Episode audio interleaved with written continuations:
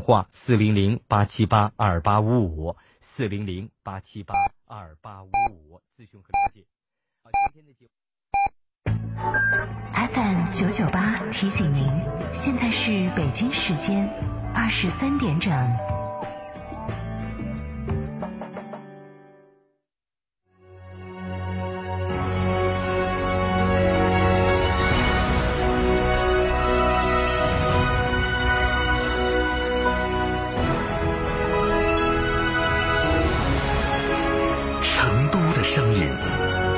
，FM 九九点八，成都电台新闻广播。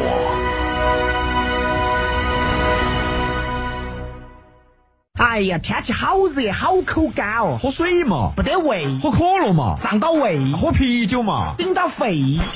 那你要喝啥子呢？喝小苏先生噻。哦，对的，小苏先生苏打水，零热量，喝了不长肉。小苏先生苏打水，零热量，零负担。小苏先生苏打水。华晨中华 V 三官降了，即日起购中华 V 三全系车型，官方直降一万五千元，另享至高三千元购置税补贴，还有低首付、零利息、零月供，金融政策任你选。国潮降临，势不可挡，详询当地经销商。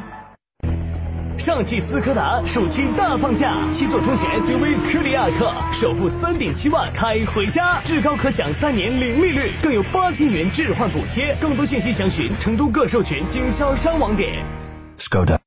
如果你相信最好的风景在路上，那自驾游是你首选的方式。大洋路被称为全球五大经典自驾线路之一，可以体验澳洲绝美的海岸线风光。大堡礁探索海洋奇迹，悉尼打卡标志建筑，六个州两个领地，澳洲有太多值得去体验。成都广电一路通旅游澳洲十四日自驾之旅将盛大开启，六人即可成团，线路详询零二八六六零零二三四五。智能升级，这个夏天只有二十五度。昂克赛拉云控版十点八八万，日供仅需三十九元；CX 五云控版十六点三八万，日供仅需六十九元。即享智联车生活，更享零首付、零利息及最高一万三千元置换补贴。详询长安马自达成都经销商。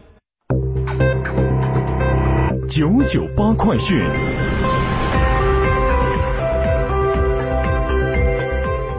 这里是成都新闻广播 FM 九九八，我们来关注这一时段的九九八快讯。首先来关注本地方面，七月二十一号二十点起，我市出现雷雨天气过程，受降雨影响，郫都区安庆镇拥渡村铁路下跨桥积水。二十一号二十二时三十分左右，这里出现了惊险一幕，一辆小汽车不顾值守人员劝阻，强行通行，导致车辆熄火。记者二十三号从郫都区防汛办获悉，被困人员当场被救出，经应急抽排，积水于二十二号凌晨一点三十分消退。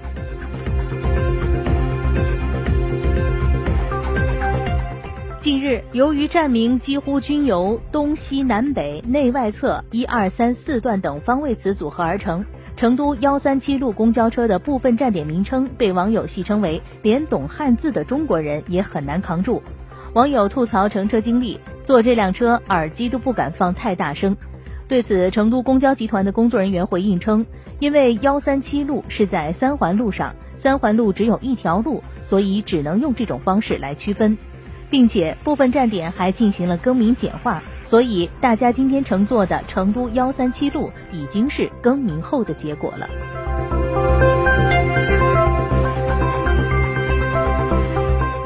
再来关注国内方面的消息。二十三号，外交部发言人华春莹表示，美国再没有自知之明，至少应该清楚一点：香港是中国的香港，中国绝不会容忍任何外国势力插手香港事务，更不会容许外国来搞乱香港。奉劝美国趁早收回他们在香港伸出的黑手。国家税务总局二十三号公布数据显示，今年上半年全国累计新增减税降费一万一千七百零九亿元，其中减税一万零三百八十七亿元。分政策来看，新增减税主要包括增值税改革减税四千三百六十九亿元，小微企业普惠性政策减税一千一百六十四亿元，个人所得税两部改革叠加减税三千零七十七亿元。据微博中国铁路的消息，二十四名乘坐北京西开往重庆西 Z 九五次列车的旅客出现食物中毒情况，于二十三号凌晨被紧急移交郑州火车站并送医治疗。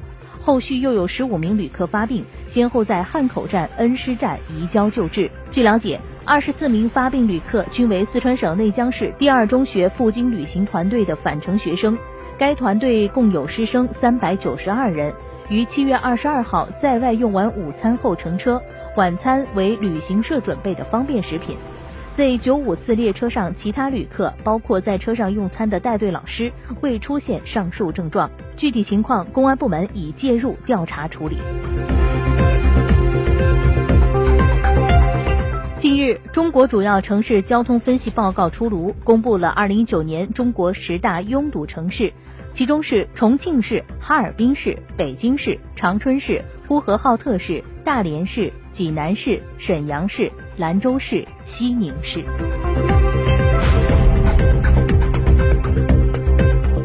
江苏宜兴欺凌儿童事件，根据警方通报，二十一号晚上，一段小女孩在宜兴某公园被跪打欺凌的视频在网上流传，受到社会关注。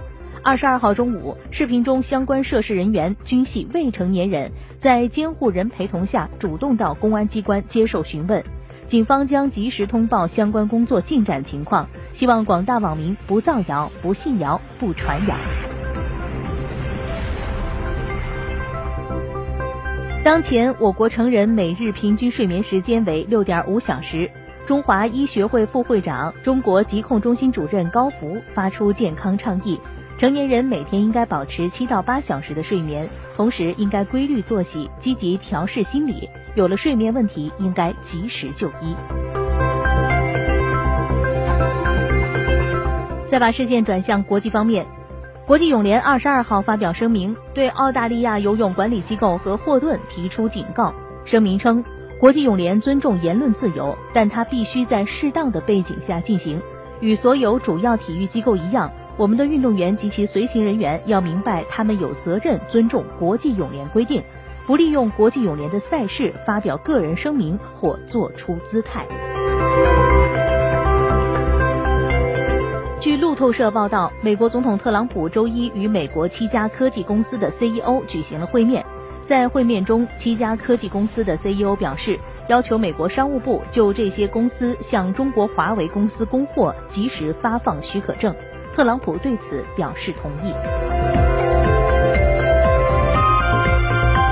韩国盖洛普公司近日公布的一项民调显示，日本对韩国高科技产品出口的限制大幅降低了其在韩国民众中的受欢迎程度。有百分之七十七的韩国民众说他们并不愿意向日本表示友好，百分之六十七说会参加抵制日本商品的行动。据环球时报援引日本富士电视台的报道，五千多名韩国民众在总统府青瓦台网站上请愿，呼吁抵制日货。停止购买日本汽车及其他产品，不去日本旅游，并呼吁政府对日本施加报复性关税。据韩联社报道，当地时间七月二十二号，一架俄罗斯军用飞机两次侵犯韩国东海空域的领空，促使韩国空军紧急出动战斗机拦截并开火示警。